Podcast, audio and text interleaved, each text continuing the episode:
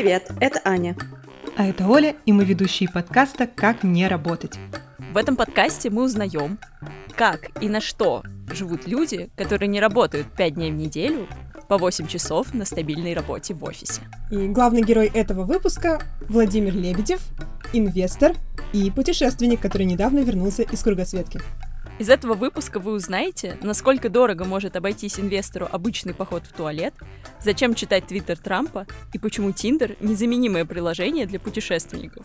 В этом выпуске встречаются такие слова, как IPO, плечо, идти в лонг и так далее. Мы оставим пояснение в описании этого подкаста.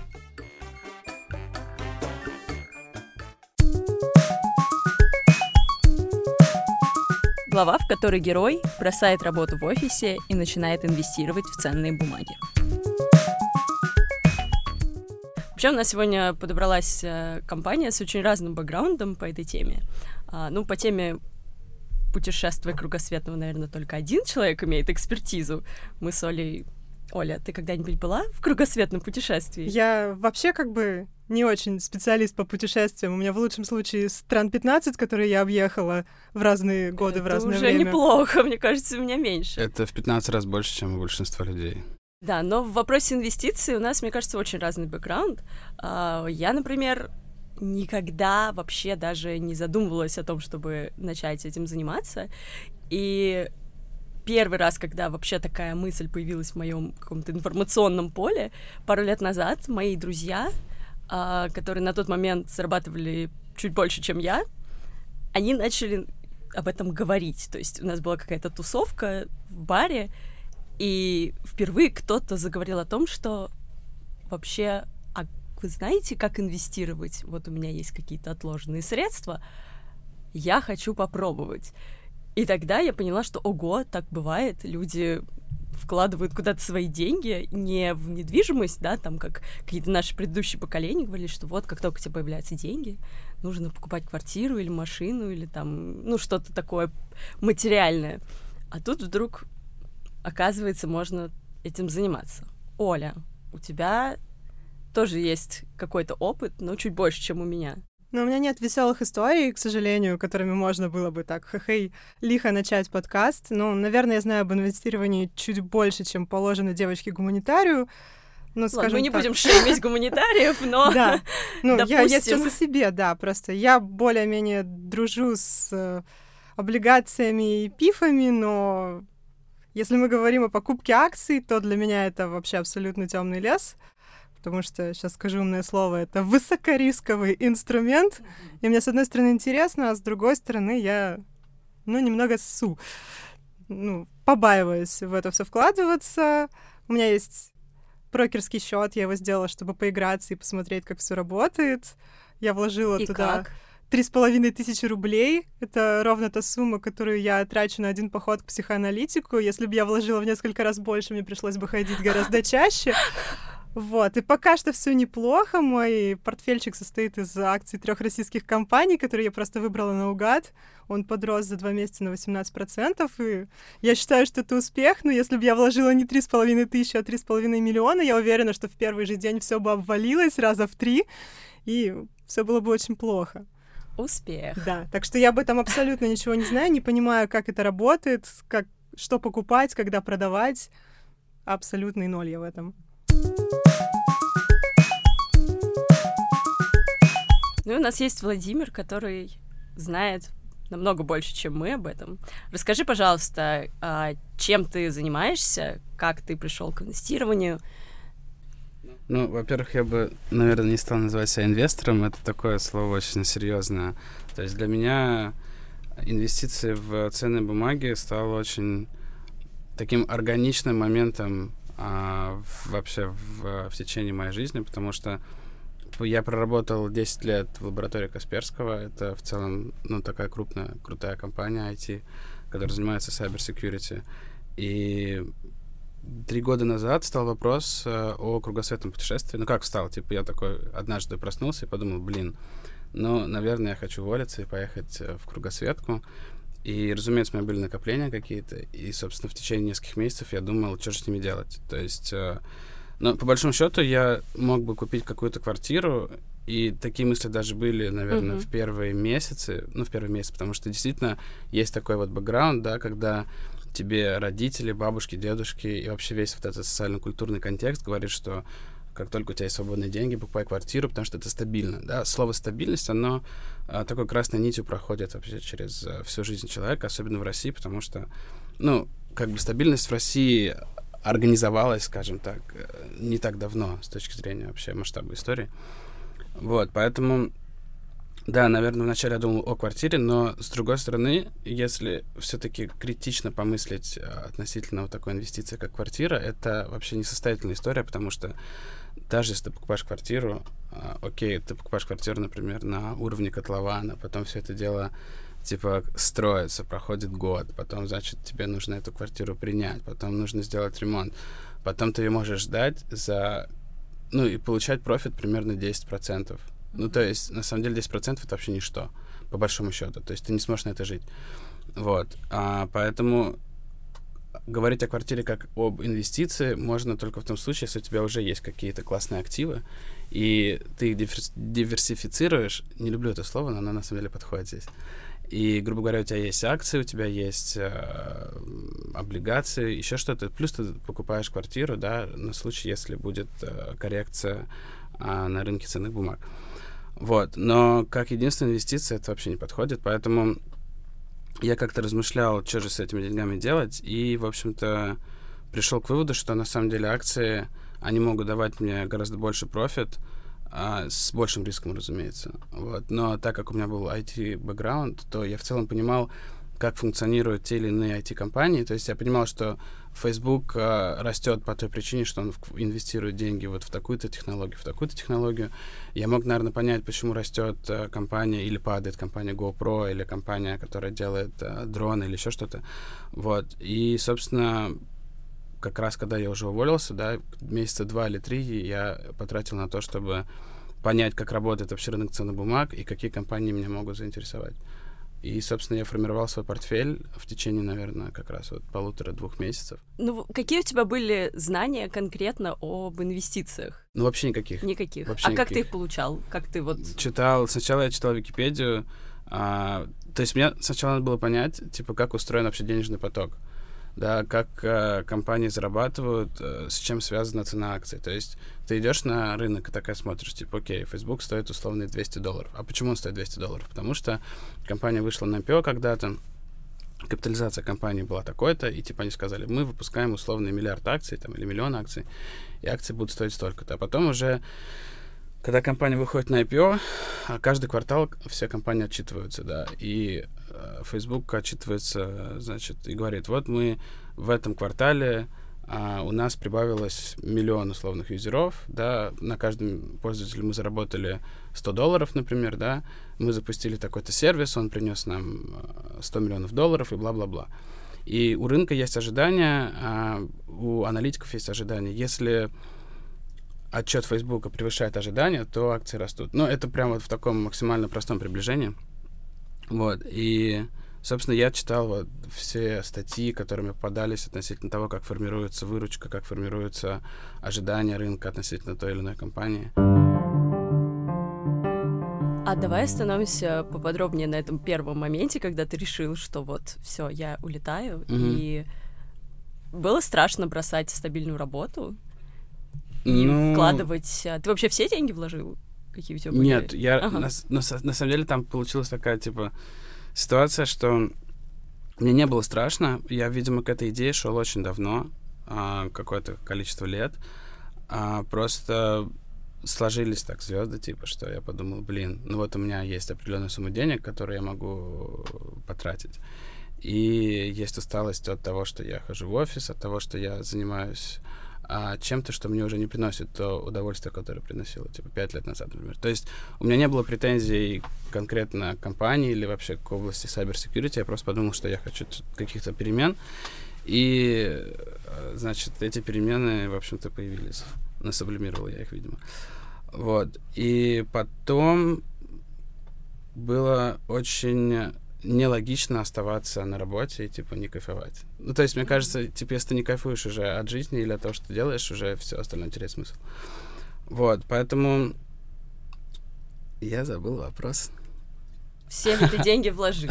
Ну, про, про то, что э, Я ты не их, боялся, я разделил их на два поняли, счета. вроде- Я разделил их на два счета. Тут, возможно, кстати, есть смысл рассказать про Тинькофф немножко, потому что Давай. а, изначально вообще, почему я а, пришел в Тинькофф Инвестиции, то есть выбрал эту платформу, потому что у меня был, очевидно, счет в, Тинько- в Тинькове, как, наверное, уже у большинства людей в России. И они в какой-то момент такие, типа, заявили, что они делают платформу, через которую очень просто инвестировать. И действительно это было очень легко, потому что ты через приложение, а, ты вообще привязываешь просто свой счет э, карты к брокерскому счету Тинькофф и, в общем-то, совершаешь какие-то манипуляции. Проблема была только в том, что а, Тинькофф не являлся брокером, а брокером оставался, оставалась компания БКС, БКС Брокер, это один из старейших брокеров России. А Тинькофф выступал в роли такого посредника. И они просто сделали классное, очень удобное приложение, но, во-первых, была дикая комиссия, то есть, если ты совершаешь э, много операций в течение дня, например, да, то ты в итоге попадаешь на нормальную комиссию. То есть это приложение подходило для того, чтобы один раз купить акции и, например, год их не трогать. Вот, плюс э, в этом случае у Тинькофф э, инвестиций не было, точнее, не были все бумаги на NASDAQ. NASDAQ — это Нью-Йоркская биржа бумаг. И, например, если я хотел купить какую-то редкую, не очень волатильную бумагу, мне приходилось типа, делать это через БКС.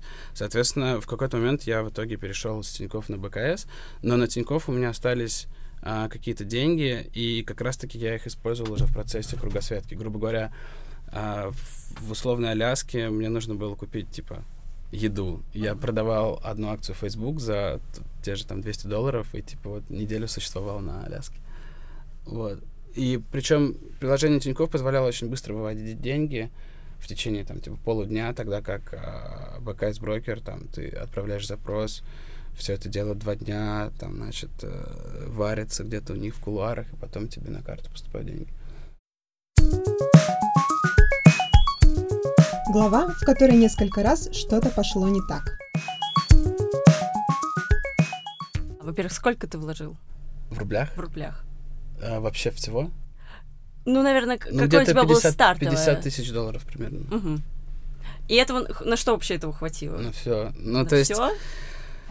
А, этого хватило действительно на все, потому что а, я разделил эти деньги как раз-таки на два счета. Один счет, наверное, был, по-моему, 30 тысяч долларов я положил на Тинькофф, и 20 тысяч положил на БКС. И у меня был такой план, что вот а, эта сумма, 20 тысяч долларов, которую я положил на БКС, а, я формирую портфель и не трогаю его в течение всей кругосветки. То есть я изначально думал, что кругосветка займет год-полтора. Мгм. А Вот. по факту? Два с половиной года. Ага. Потому что случились Что пошло не так? Калифорния и Бразилия, где невозможно было протусоваться типа месяц или два, потому что я брал вообще все. Просто и в Калифорнии завис на полгода, в Бразилии тоже на полгода.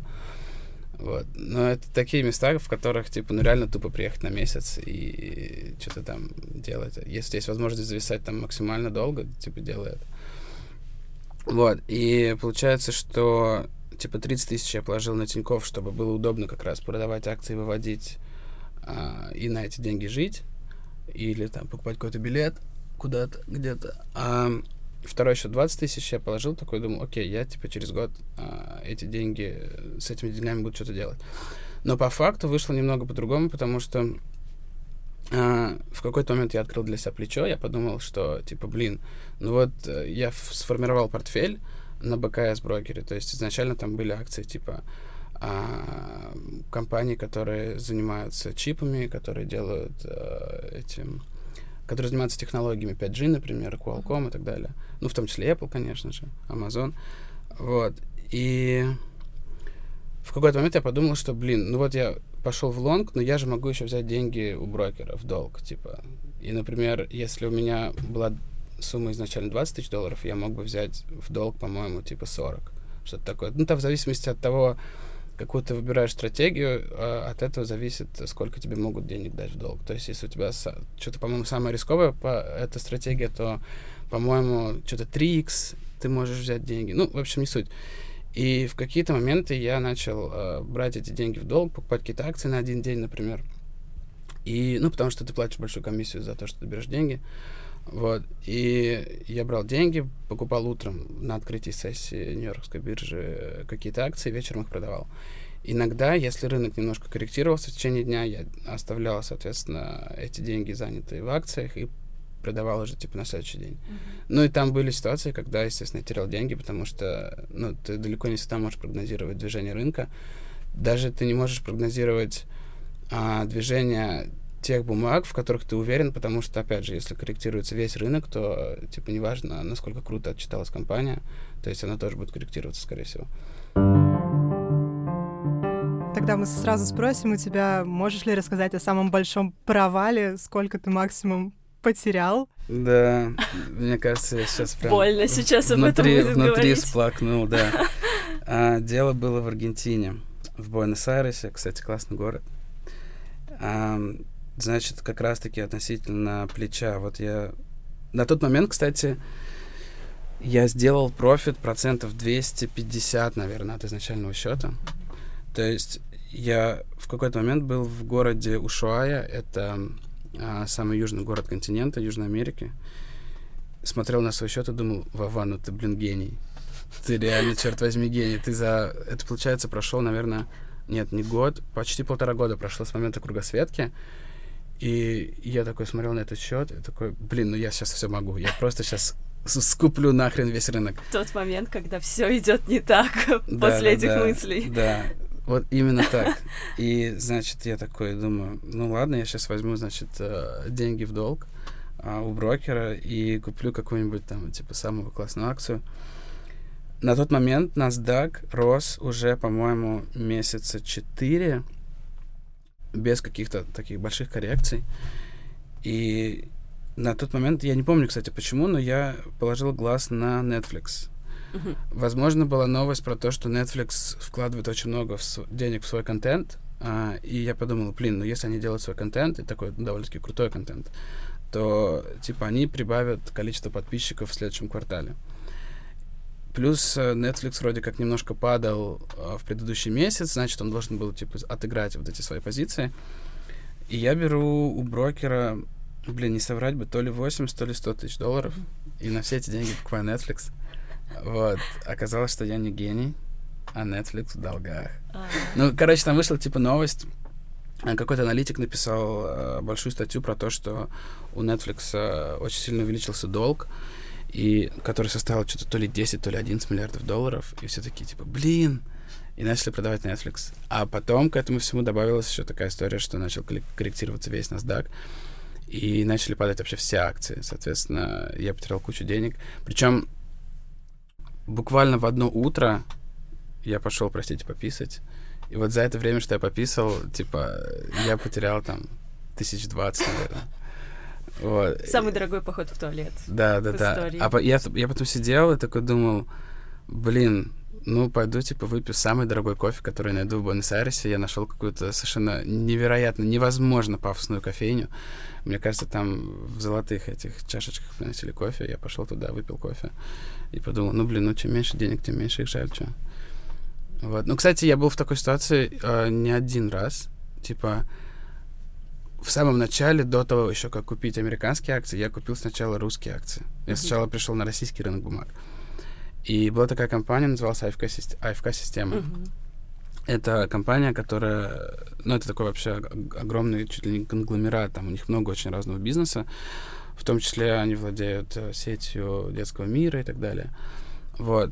И у меня были акции этой компании, причем там совершенно потрясающий менеджмент, Евтушенко, или Ковтушенко, кстати, все время путаю. Ну, вот этот мужик, я смотрел, по-моему. да, я смотрел его интервью, он очень грамотный чувак, и я, значит, купил акции, по-моему, по 20 долларов за акцию. Какие, до- какие же доллары? Я же говорю про московскую биржу, come on. Короче, я купил по 20. Мгм. И, значит, они росли, по-моему, дошел, дошла цена до 25 или до 24, а потом на сцене появился Сечин, Роснефть, и сказал, так, ребята, Рос, э, АФК-система мне должны 100 миллиардов рублей. И акции упали за, за одно утро, тоже упали с 24 до 12. Я был на Байкале, а, Иркутск, это прям, ну, точнее, я был где-то под Иркутском, а, первый пункт моей кругосветки, и тоже я там такой, типа, утром почистил зубы, а, выхожу из туалета, такой смотрю на телефон, и там нотификация приходит о движении акций, и я такой, типа, блин, что происходит? И начинаю читать эти новости и думаю, черт, надо бежать, короче, с русского рынка. В общем, я на тот момент вывел все деньги с российской биржи и сразу понял, что я не хочу иметь, день, не хочу иметь дел а, с российской биржей, потому что такие ситуации, когда приходит условно Сечин и начинает а, что-то плохое делать с компанией какой-нибудь, я понял, что не хочу в этом все, в этом тусоваться. Окей, okay, то есть давай подытожим. Ты не вкладываешься в российские компании сейчас. Нет. В принципе, ты вкладываешься в технологические компании, mm-hmm. в IT-компании. Да. Есть ли что-то еще? А, нет, у меня только технологические компании. То, что ты разбираешься в этом. Да. Угу. Ну, не то, чтобы я в этом прям разбираюсь. Ну, то есть, ну, наверное, быть, лучше, мой какой-то бэкграунд позволяет, других, да. да, понимать, почему, а, почему эта компания растет, а почему это падает. В целом, я наблюдаю за всем рынком, и если я вижу, что какая-то компания падает а, необоснованно, я рассматриваю компанию в качестве э, участника моего портфеля. Типа, есть классный пример у меня. Есть компания Tinder.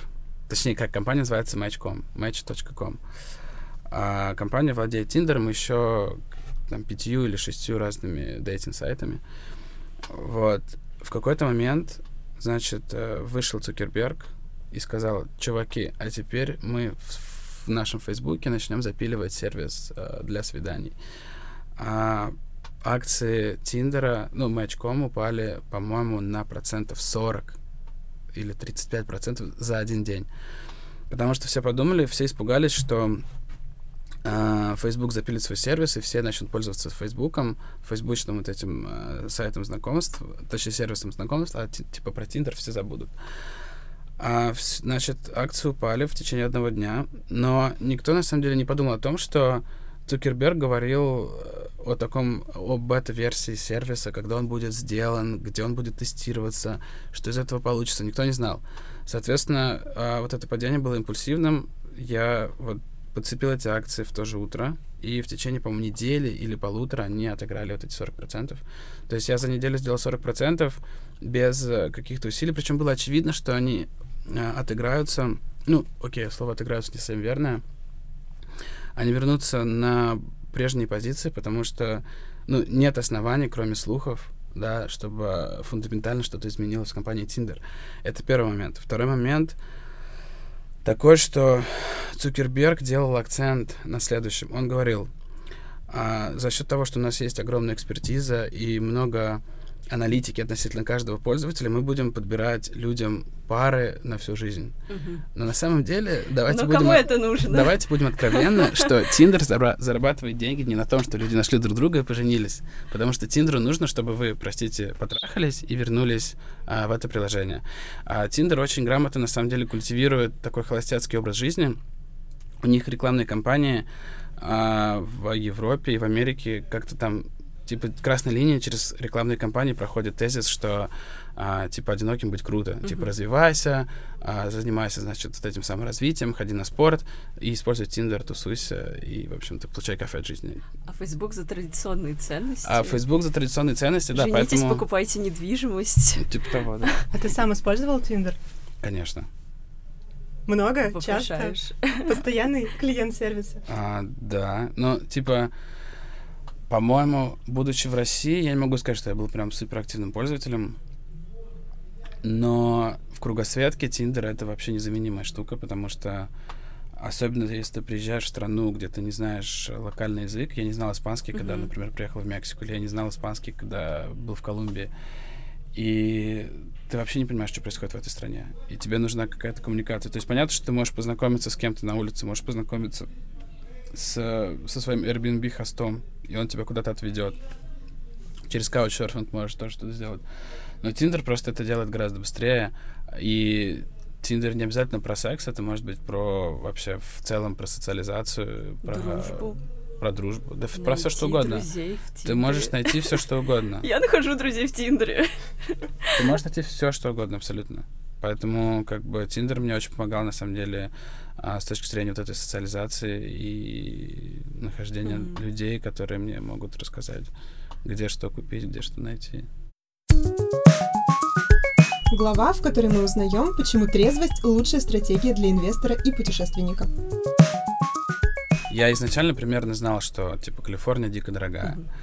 а Латинская Америка должна быть дешевле. То есть, ну, дело в том, что Латинская Америка действительно очень дешевая. То есть, окей, есть эм, относительно дорогой Чили и, наверное, Аргентина дорогая местами, но на самом деле во всех этих странах ты всегда можешь найти дешевые опции. То есть, ну, опять же, если у тебя есть э, цель экономить деньги, то ты можешь, ты можешь жить, типа в Колумбии, ты можешь жить в хостеле за 3 доллара mm-hmm. за ночь. Можешь жить э, в Airbnb комнате за 10 долларов за ночь. Поэтому там настолько все дешевле, чем в условных Калифорнии, Нью-Йорке или Европе, что тебе, в принципе, пофигу вообще. Но, с другой стороны, если ты если у тебя совсем ограниченный бюджет, да, то есть я в среднем тратил, наверное, от 800 до 1000 долларов в месяц. Угу. А, в любой в, стране. Ну, типа, где-нибудь в Колумбии я тратил 700 долларов, например, в месяц, да. Но просто в Латинской Америке я себе реально почти ни в чем не отказывал. То есть э, я настолько хотел, видимо, внедриться в этот контекст и вообще не думать о том, чтобы там где-то экономить. То есть, ну, наверное, естественно, я не то чтобы там шиковал, да, но я не думал а, о том, чтобы каждый день, значит, найти какой-то супер дешевый манго или супер дешевый авокадо. Я прошел в магазин, лучше этого не делать. Ну, да, типа того. Вот, поэтому в этих странах, да, я об этом вообще не думал. Но в Калифорнии, типа, я как-то планировал бюджет, да. В Калифорнии вот полгода пока я тусовался, я такой, так, мне нужна тачка, но мне нужна тачка не за 5000 долларов, а за 2000 долларов. И я такой, значит, пошел на сайт, значит, нашел тачку за 2000 долларов. Потом она развалилась, потому что я спешил на свидание к одной дамочке. Вот. И... Из Тиндера? Нет, кстати, не из Тиндера. Вообще, это была знакомая из Москвы, и она приехала, значит, в Калифорнию, и я очень хотел ее увидеть. То есть не то, чтобы это было свидание, это просто была, типа, встреча таких э, друзей. Но она мне очень нравилась. И я подумал, блин, ну как я в Калифорнии, что я буду делать вообще с дамой без машины? Типа, нужна срочно тачка. Но это не свидание, мы помним. Ну, как, не, мне бы хотелось, чтобы это было свидание, вот. И я такой, значит, блин, мне нужна срочно тачка. И я пошел на этот сайт Craigslist. Это сайт, где, типа, ну, бесплатных uh-huh. объявлений. И, ну, нашел Volvo 2002 года за 2500 долларов. И причем очень импульсивно, быстренько поехал вечером а, на парковку перед каким-то магазином. Приехал чувак из Никарагуа, говорит, типа, чувак, эта тачка тебя довезет вообще там, типа, да боженьки. Я такой, окей, классно. Это Никарагуа. Отдал ему. Ну, как раз я собирался на машине из Калифорнии mm-hmm. до Панамы, поэтому мне все равно нужна была машина. Вот. И я ему отдал кэш такой, типа, даже не посмотрел, типа, что с этой тачкой. Вот, поехал. Я, конечно, классно провел время с э, моей подругой. Мы ездили в Сан-Франциско еще куда-то. А на третий день э, машина начала капать маслом. Я такой привез ее в сервис, ее подняли на подъемники, и чувак из сервиса мне говорит, чувак, тебя наебали. Я такой, блин, но, типа, э, ну, было бы глупо жалеть, потому что я реально классно провел время с э, подругой. Поэтому, когда я приехал в LA, э, а, я еще собирался на Burning Man поехать. Вот. Но в тот день, когда я поехал за билетом на Burning Man, типа, тоже через Craigslist я нашел билет, за 10 минут до приезда в Санта-Монику какому-то некому чуваку за билетом машина просто стукнула. Она, ну, начал, раздался mm-hmm. такой стук, типа, в моторе, я остановился, все задымилось, и я в итоге на эвакуаторе отвез э, в репейр-шоп, а там мне говорят, типа, чувак, ну все, продавай на запчасти. Я продал на запчасти за 300 долларов, и чувак, который у меня ее купил, он такой приехал, типа, и такой говорит, ну, я на ней поеду, значит, на какой-то город. Я говорю, нет, чувак, она почти не едет, она стучит. Он такой, не-не-не, все нормально. Отдал мне кэш, сел в эту тачку, поехал, через час звонит мне, типа, мэн, я тут стал на хайвее, типа. Я говорю, чел, я тебя предупреждал. Он такой, да, я понимаю, может, вернешь мне деньги? Я такой, ты что, дурак, что ли? Ну, и, типа, положил трубку. И потом, типа, я купил тачку за тысячу долларов, Toyota Echo, и на ней доехал до Панамы. Точнее, до Коста-Рики, потому что в Панаме дорого было продавать э, из-за налогов. Окей, okay, смотри, свидания, переезды, бары, развлечения и так далее. Как выглядит распорядок дня инвестора в кругосветке? Тебе нужно встать рано к открытию торгов, независимо от того, в каком часовом поясе ты находишься? Или ты можешь спать до обеда? Я не пью алкоголь. Я хочу заметить, кстати, я не пью алкоголь, вот. и это, это снижает, снижает огромное количество затрат, потому что а, я встречал очень много людей, соответственно, да, в кругосветке, путешественников. Почти все бухают, и почти у всех статья расходов на бухло, она одна из самых вообще больших. иногда она доходит примерно до тех же, что и жилье, типа. Это Ого. очень странно. То есть они бы не я... уложились 800 долларов да, точно. Я подумала типа, про еду, что бухать меня, очень наверное, дорого. те же расходы, что, на, что и на еду, Наверное, с едой тебе проще остановиться в какой-то ну, момент. Ну, я бы не сказала, но...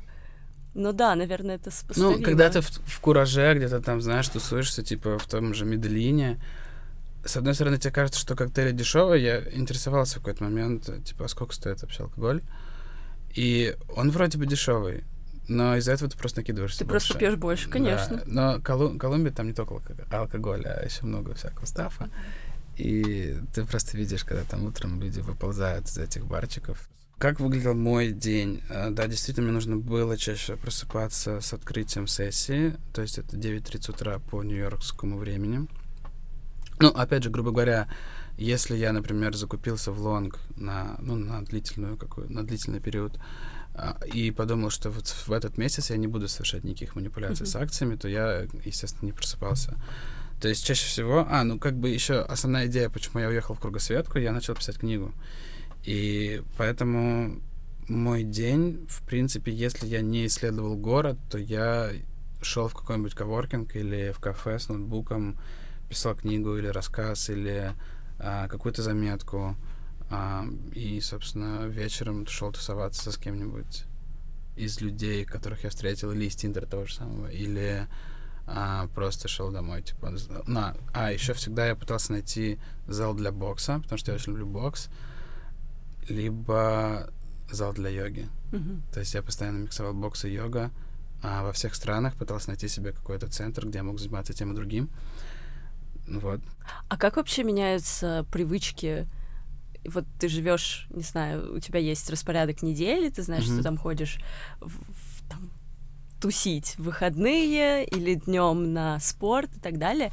Есть какие-то вещи, которые ты перестал делать просто потому, что не получается вот, приехать в какую-то новую страну и там хобби какие-то, которые пришлось оставить? Ну, во-первых, у меня исчезла с, э, исчезла разница между будним днем и mm-hmm. выходными. Даже несмотря на то, что а Нью-Йоркская биржа работает с понедельника по пятницу, вроде как, да, тем не менее, мне все равно не каждый день нужно было этим заниматься, поэтому а, для меня разницы между понедельником и субботой нет вообще никакой. Вот. А так как я не тусуюсь, в принципе, ну, то есть я не пью алкоголь, и я не хожу в бары, то есть а, все какие-то кутежи, которые происходили в моей жизни, они происходили совершенно рандомно, вне зависимости, опять же, от дня недели. То есть, если я случайно вписывался в какую-то компанию людей, и они меня куда-то звали, мы куда-то ехали, да, это могла быть пятница, но так как большую часть времени я провел в Калифорнии и Бразилии, то в Калифорнии и Бразилии люди тусуются просто каждый день. Особенно в Бразилии у них тоже, типа, понедельник, вторник, четверг, суббота, воскресенье, вообще пофигу просто. Они тусуются всегда. Поэтому вот с днями недели, да, произошла такая штука глава, из которой мы узнаем, почему твиттер Трампа — главная СМИ для инвестора. У меня такое ощущение, что я работал всегда. То есть все равно мне нужно было читать какие-то статьи про то, что происходит с рынком. Мне нужно было читать, блин, твиттер Трампа, чтобы понимать, куда движется вообще вся экономика, потому что а, что самое смешное, твиттер Трампа влияет на рынок. Это очень забавно. То есть твит, Трамп, Трамп может написать утром, что что-то, что-то плохое про Амазон, и Amazon начинает падать типа на 3% за день там, из-за того, что Трамп что-то написал про него плохое. Вот, и... То есть тебе нужно очень быстро реагировать на такие Ну, не-не-не, на самом деле, когда ты покупаешь в лонг, опять же, да, uh-huh. покупаешь акцию и знаешь, что ты ее будешь держать, типа, год или полгода, естественно, твиттер Трампа, ну, тебе пофигу. Uh-huh. С другой стороны, если ты хочешь делать uh, какой-то такой дейтрейдинг, когда ты утром покупаешь, вечером продаешь, то здесь uh, твиттер Трампа — это прям такой uh, маст, чтобы смотреть, да, потому что ну, ты понимаешь, что, типа, вот... Главное, на этом можно... Да, на, этом, да. На, этом, на этом можно, да, что-то там заработ... заработать. ссылки. Да, да, типа того, типа того.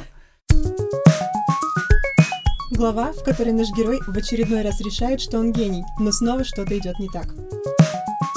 Ты вообще азартный человек? И любишь ли ты Да, у меня, блин, про азарт есть такая история, я быстренько ее расскажу. Я жил в Нью-Йорке в одиннадцатом году, по-моему. И, значит, э, ну, учился, типа, в языковой школе, поехал на год, ну, на 9 месяцев.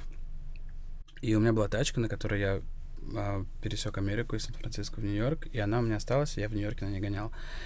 И так как а, Нью-Йорк такой город, он толкает тебя на всякий сомнительный заработок, и поэтому я что-то там работал, подрабатывал, и в какой-то момент меня это достало, я такой подумал, а, я увидел на карте, что есть рядом город Атлантик-Сити, это типа, типа Вегаса, только на побережье, на Атлантическом океане. Я подумал, ё-моё, я сейчас поеду и в рулетку просто выиграю вообще. И все, выиграю, И конечно. все, моя жизнь просто заиграет, Да, заиграет ничего. новыми красками. И я такой, типа, прыгаю в тачку, еду в Атлантик-Сити. тот момент, когда ты снова думаешь, что ты гений, Да, да? да, да. И я такой ехал и думал, так, надо, короче, придумать какую-то систему.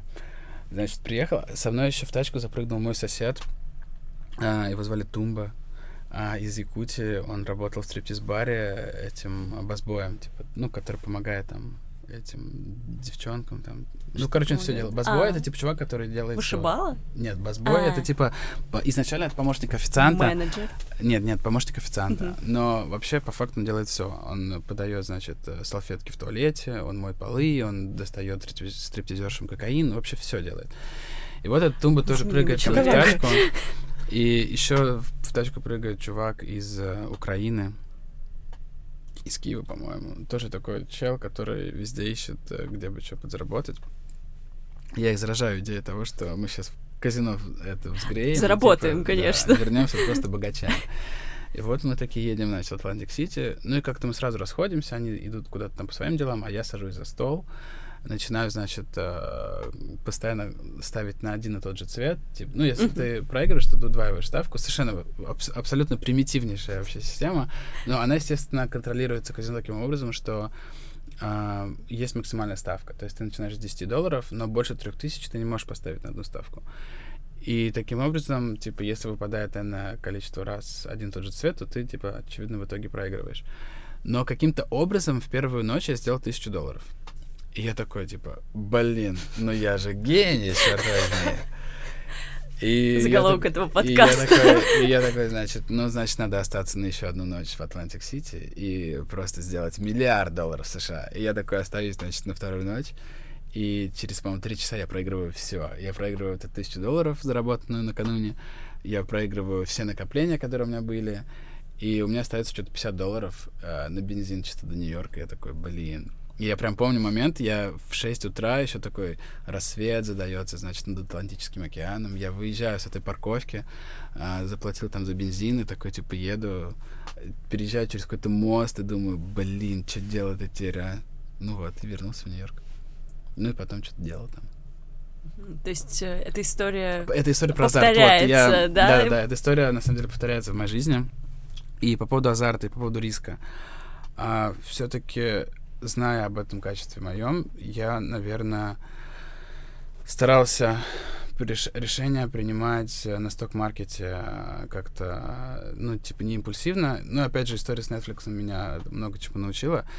По поводу риска такой момент, что на самом деле очень часто мы принимаем ситуацию за рискованную, хотя она не совсем рискованная. Сейчас объясню, почему. Есть совершенно потрясающее изречение Баффета. А, Ну, возможно, это уже типа баян, или как это называется, уже клише цитировать каких-то там крутых инвесторов. Тем не менее, а, тем, не мере, тем не менее, Баффет сказал, что если вы не можете спокойно наблюдать а, за тем, как ваш счет уменьшается вдвое, значит, сток-маркет не для вас. И на самом Ага. деле он чертовски прав, потому что я помню прекрасно, что в первые дни, когда я только начал покупать акции, и, например, они типа растут на 1%, и ты такой, типа, думаешь, блин, я заработал там условно там 500 долларов за, за один день, думаешь, блин, как круто. А потом, типа, рынок падает на 2%, и ты такой, типа, теряешь. Ну, не теряешь, а акции снижаются, типа, в цене а в сумме, типа, на тысячу долларов, ты думаешь, блин, надо было сегодня заходить на рынок. И начинаешь себя ебать. Мгм. Ой, можно материться? Можно. Можно. И начинаешь себя, типа, начинаешь заниматься самобичеванием. И думаешь, блин, ты, типа, дебил. Ну ты что, дурак, что ли? Надо было сегодня заходить на рынок. На самом деле, вот это, как бы, совершенно абсолютно неконструктивная вообще история, потому что, а, ну, нет идеального момента захода на рынок, очевидно. Ну, то есть, наверное, есть, когда происходит, типа, крах доткомов в, в- в 2002 году или в 2000 году, когда NASDAQ упал на 80%. Ну да, наверное, тогда было бы круто зайти на рынок. Но, типа, таких сильных коррекций с, того, с, тех, с тех пор не было. Вот, и все, типа, ты как бы себя учишь тому, что, ну, рынок, типа, он может идти вверх-вниз, но, типа, опять же, в, в лонге, в лонг-периоде, типа, все равно ты будешь в целом в плюсе, если ты, опять же, относишься, а, ну, с такой холодной, хорошей аналитикой к, к своим акциям. Ну, очевидно, что тут у тебя должна быть какая-то подушка безопасности а, когда ты начинаешь, э, не знаю, вкладывать все свои деньги в а, ценные бумаги, а потом уезжаешь в кругосветку. Угу. Какая у тебя была подушка Не безопасности? Было. Вообще не было. Угу. Я И все деньги, как? типа, купил, все, на все деньги купил акции. Ну как, я на самом деле, типа, в самом начале, э, когда все это дело анализировал, я разделил все акции на такие, типа, три условных категории. Типа, в первую категорию попали акции, которые а, я считал наиболее типа безопасные, а к, к ним относился, например, Microsoft. То есть Microsoft не сильно растет, то есть он растет в год, там, ну, условно, типа 15-20, ну, может быть, 30 процентов. Но если происходит коррекция, то он и падает тоже, типа, не сильно падает, может быть, на 10-15 процентов. Есть акции, которые в течение года могут вырасти на 100-200 процентов, к ним относится AMD, а, это компания, которая делает чипы, а, процессоры для компьютеров.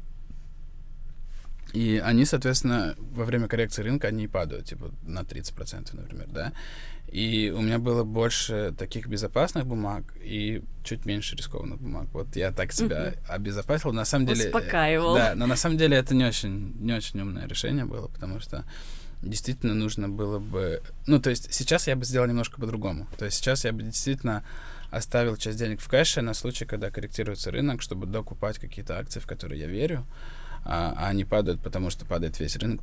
А ты представлял себе какой-нибудь самый худший вариант развития событий? Да. Какой он был бы? Ну, когда рынок падает э, вообще процентов на 50. И, например, богатые чуваки типа, типа Баффета того же самого, у них э, гораздо более, очевидно, умный подход, чем у меня. И они могут позволить себе пережить вот эту вот э, сильную коррекцию. Потому что, ну, плюс ко всему, у них очень крутые аналитики, это раз. Во-вторых, у них э, есть, я думаю, инсайдерская информация. Они понимают, э, куда движется экономика, э, какие будут происходить движения в политике, в геополитике. То есть у них гораздо больше э, информации, и у меня этой информации, очевидно, нет. И я не могу позволить себе, например, год э, тусоваться в рынке, который находится в э, режиме коррекции. Поэтому, ну, типа, если такое будет происходить, я потеряю половину счета, например. Мгм. Ну, типа, пойду на панель. Окей. Твой план То есть план Б вот вот так. такой. Да. Как раз хотела узнать, что бы ты делал в этом случае, но теперь все понятно. Не, ну как, на самом деле, на самом деле, наверное, наверное... Ну, как, окей, я сейчас пишу книгу. Не то, чтобы я большую ставку делаю на книгу. Вряд ли, конечно, ее начнут раскупать э, люди с А о чём бешеными книга? глазами. А, Это первая книга про мой трип. Мгм. Ну, на самом деле, типа, основная идея книги про то, что в мире не существует абсолютной морали, что она э, про рел- релятивизм морали, и она меняется от культуры к культуре. И я все это рассказываю просто через призму ситуации, в которую я попадал, через э, диалоги с людьми, через истории людей, которых я Мгм. встречал. Вот, в целом должно быть интересно, но там много сцен сексуального характера и много сцен наркотического характера. Поэтому, скорее всего, на самом деле, просто эту книгу никто не будет печатать. Хотя все хотели бы Хотя почитать. все хотели бы И, почитать. скорее всего, это будет Сам издат. Ага. Так что посмотрим. Ты вообще за это время работал на каких-нибудь проектах, фрилансил или нет? Вообще мне интересно узнать твое отношение к... Ты считаешь, что ты трудишься, вот, инвестируя? Потому что вроде бы это же тоже занятие. Ну, И довольно Нервные. энергозатратное, да, то есть, не знаю, может быть, по времени ты, конечно, не сидишь там с 9 Мгм. до, да, до 9, ну, то есть по 12 часов в день не работаешь, но звучит как реально такой интеллектуальный труд и эмоциональный труд. Ну, это, конечно же, эмоциональный и интеллектуальный труд, но я не могу до сих пор относиться к этому как к работе. Мгм. Ну, опять же, слово работа, оно тоже такое очень немножко абстрактное, потому Конечно. что мы, типа, в одни и те же слова вкладываем разный смысл. Для тебя слово работа одно, для меня другое, возможно. для меня очень важен момент такой, типа, созидательности. То есть вообще уже э, давно доказанный факт, что ну, есть социальная эволюция, есть обычная эволюция, да, есть э, социальная эволюция. А человек эволюционировал таким образом, что созидание вызывает э, чувство счастья. То есть, если мы что-то создаем, мы типа счастливы. Ну, не то чтобы это прям есть прямая зависимость, но есть корреляция, очевидно. Соответственно, э, когда ты делаешь деньги на бирже, это, знаешь, это такой типа, это такая немножко уловка, потому что это такая замкнутая система, внутри которой деньги приходят из одних рук в другие. Ну, если прям вот максимально просто. То есть фактически это деньги из воздуха. Конечно, да, я там потрудился, я почитал статьи, я проанализировал, значит, какой-то отчет компании, а, я где-то, значит, подсмотрел у кого-то что-то, какую-то идею классную, но все равно это деньги из воздуха для меня, uh-huh. да, и я к этому отношусь на данный момент только с такой позиции, что сейчас мне это позволяет а, сфокусироваться на книге, я могу заниматься биржей условно, типа, пару часов в день, иногда это, типа, пять часов в неделю, иногда это, типа, пять часов в день, но вот если ситуация как, как сейчас, когда рынок корректируется, мне нужно просто быть, типа, готовым на случай, если надо что-то сделать. Вот. А, и мне это позволяет писать книгу. Поэтому в остальное время, если я не занимаюсь биржей, я занимаюсь книгой. Вот. Труж, тружусь ли я? Ну, ну да. Типа без труда mm-hmm. ты не выловишь. Что там ловят рыбку? Рыбку. И рыбку съесть. И другую рыбку съесть. И рыбку, да. Две рыбки съесть. Глава, в которой наш герой случайно женится и копит на дом для жены в Малибу. Так, окей. А есть ли у тебя какая-то глобальная финансовая цель сейчас? Не знаю, купить гражданство какой-нибудь страны, например, или что-то сопоставимое с этим? Недвижимость. Недвижимость. Недвижимость, да. Тут это вышла, вышла такая ситуация, как конфуз. Я случайно женился в Грузии. Вот. И... Случайно женился. Интересно. Да, ну вообще классная история, могу ее быстро Расскажи, конечно. затележить на минуточку. Ну, короче, я прилетел а, в Грузию из Израиля, то есть тоже был прям конец моей кругосветки. И Израиль это самое дорогое, что было в моем mm-hmm. трипе. Это просто пиздец, простите. Тель-Авив. Он вообще Телек очень клевый город, но, конечно, стоит дорого тоже. И я прилетаю в Грузию, в Тбилиси, и просто у меня неописуемый восторг, насколько дешево вообще. То есть я позавтракал на 2 доллара, и звоню подруге Вкусно, в Москву и, и говорю, такой, типа, ты прикинь, я позавтракал на 2 доллара. И из-за этого разговора я знакомлюсь с девочкой из, э, из Берлина, она русская.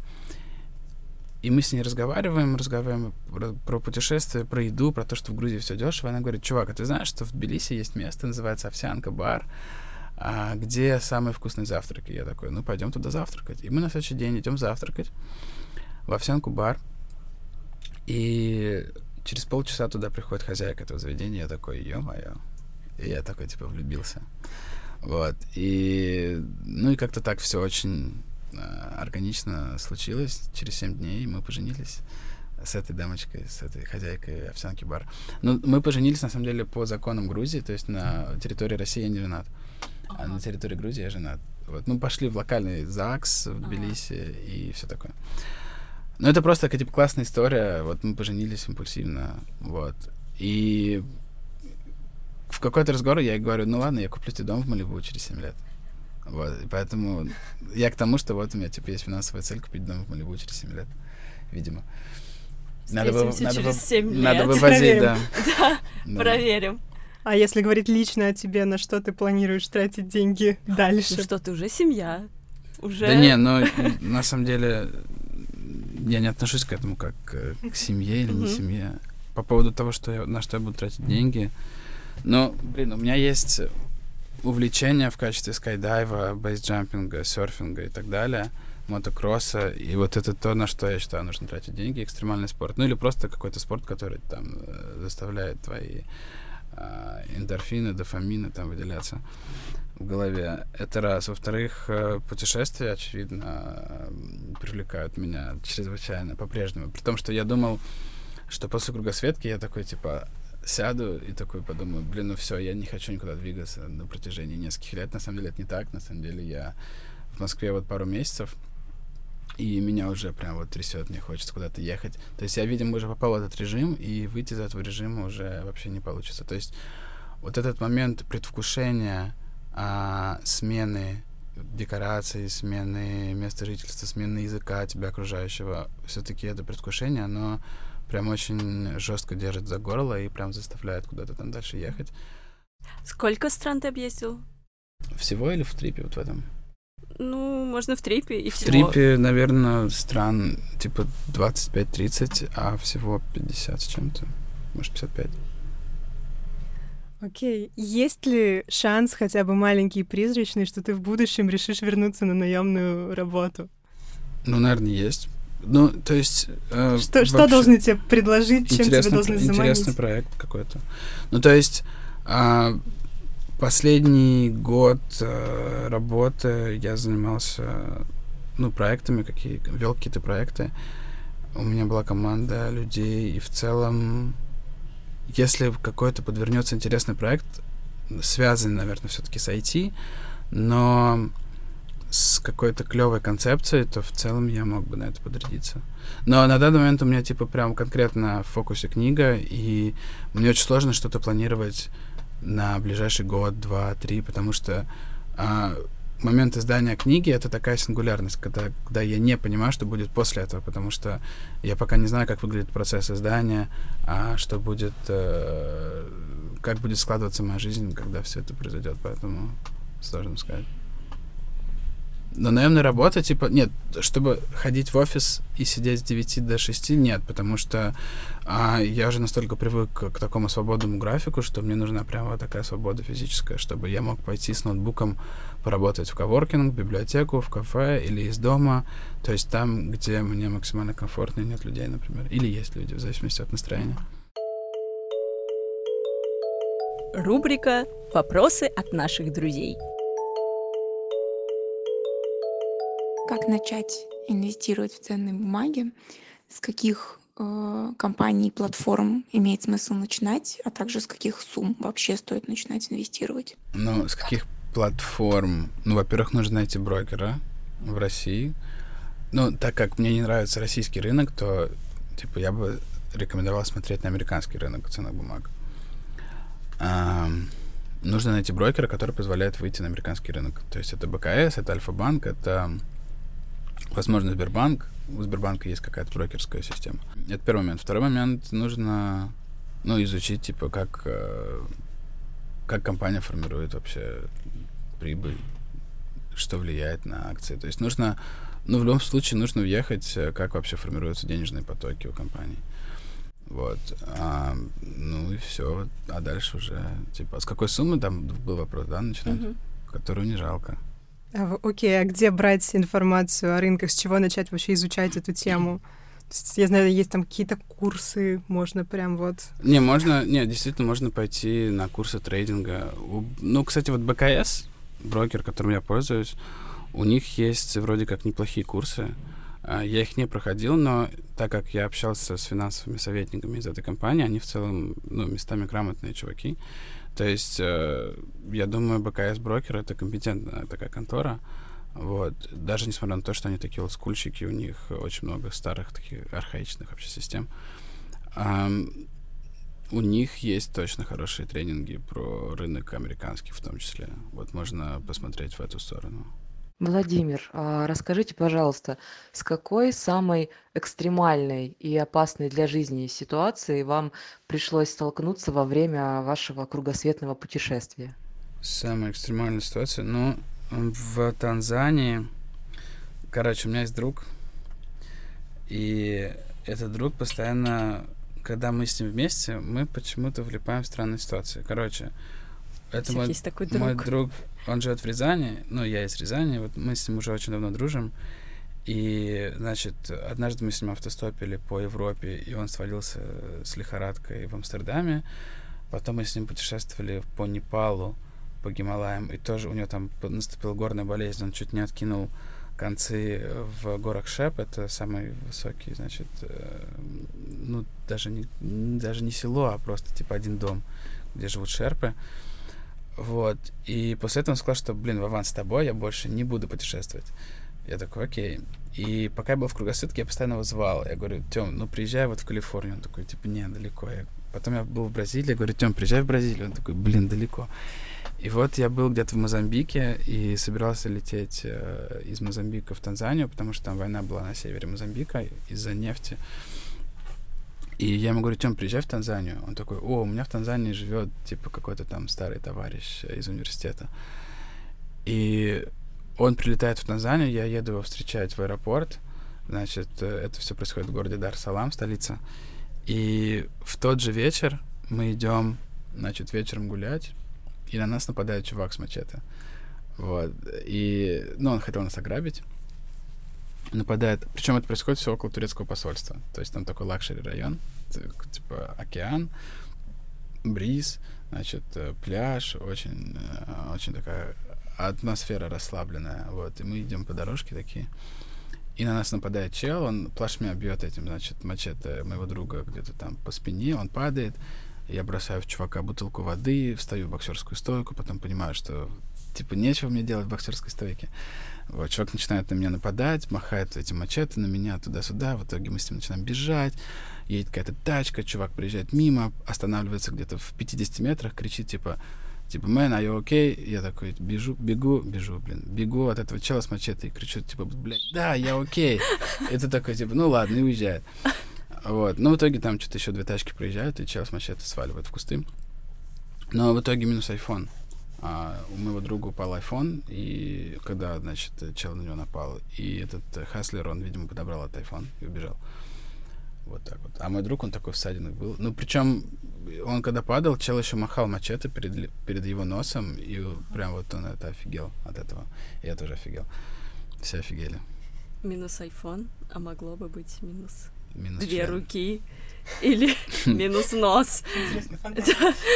Да, не, могло быть все что угодно. Ну, типа в фавелах а, Бразилии тоже у меня был момент, когда я зашел не туда, а ну, ко мне подвалили чуваки такие, типа, местные, и что-то мне говорят на португальском, а я им говорю, типа, чувак, я вообще не говорю по-португальски, братан. Он такой начал показывать пальцем на карман, где у меня телефон лежал, и говорит, типа, давай телефон.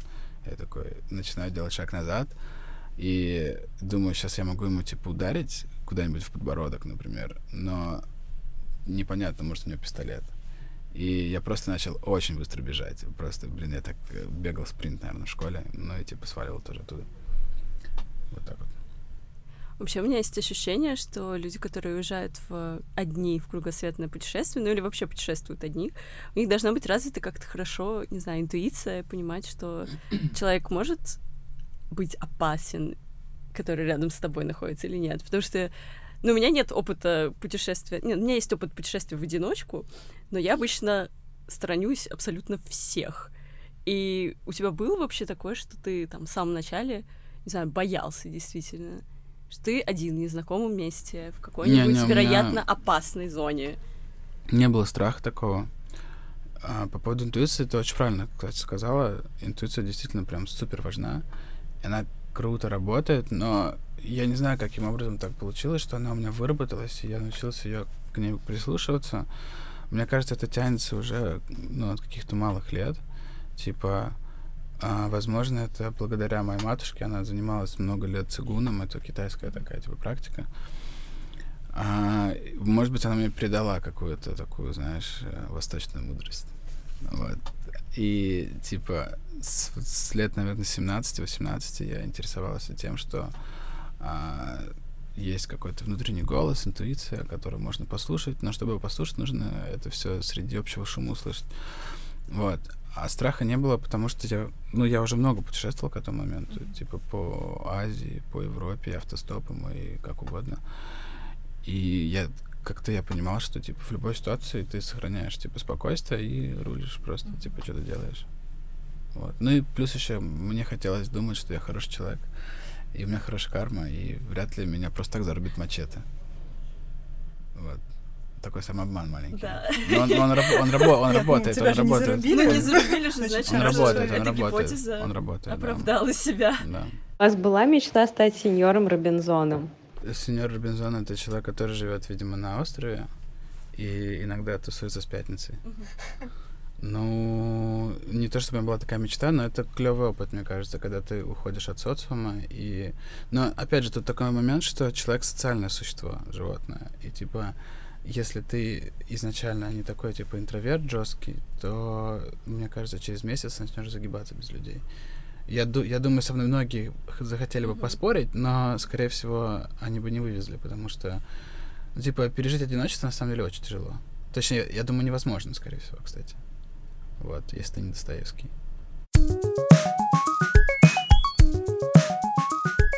Мы записали этот выпуск до того, как рухнули финансовые рынки, закрылись границы, и мы все оказались в самоизоляции. Поэтому мы решили узнать у нашего героя, как у него дела сейчас. Привет, друзья. У меня все хорошо. В общем, я успел двинуть из России в Грузию, пока вирус еще не нагнул а, экономику мировую. Правда, в Грузии ввели комендантский час, и выход на улицу после 9 вечера а, может влететь штрафом в 900 баксов. С другой стороны, а, здесь каждый день солнце, никакого ажиотажа с туалетной бумагой или гречкой не наблюдается, так что полный порядок. В общем, у меня вполне карантинный распорядок дня. Утром я читаю, пишу книгу, потом читаю аналитику и делаю что-то на бирже. А насчет, кстати, биржи. Коронавирус, э, коронавирус, в общем-то, несомненно, очень элегантно шлепнул мировую экономику по жопе, как и систему здравоохранения, думаю. Очень символично, что в эти дни, точнее, в дни самого мощного провала, когда NASDAQ упал, по-моему, на 12% за один день или, за, или на 9%, короче, в те же дни умирал товарищ Лимонов, а, думаю, умирал он с ликованием, наблюдая агонию капитализма. Если вы не знаете, кто такой Лимонов, это русский писатель, который был а, противником капитализма. На данный момент происходит некоторый отскок а, биржи, но самое интересное, думаю, впереди, так как статистика, которую мы сейчас получаем о безработице и прочее, она абсолютно нерелевантна. А реальный эффект на экономику мы, наверное, осознаем ближе к маю-июню. И поэтому я сейчас частично вышел в кэш, немного в золото и наблюдаю. Вот. Из хороших новостей хочу сказать, что а, вирус, а, ну, я предполагаю, что вирус был всего лишь триггером для очередного витка цикла. Ну, то есть, грубо говоря, все процессы исторически не цикличны, и история показывает, что во времена экономических рецессий, кризисов мы переоцениваем приоритеты, что приводит э, к созданию а, более полезных с точки зрения социальных историй, социальных моментов продуктов. И, к примеру, в кризис 2008-2009 года были созданы WhatsApp, Uber, Square. Это очень крутые продукты, я считаю. Вот, поэтому я полон светлой надежды и смотрю в будущее. Блин, наговорил на 2.28. Отстой.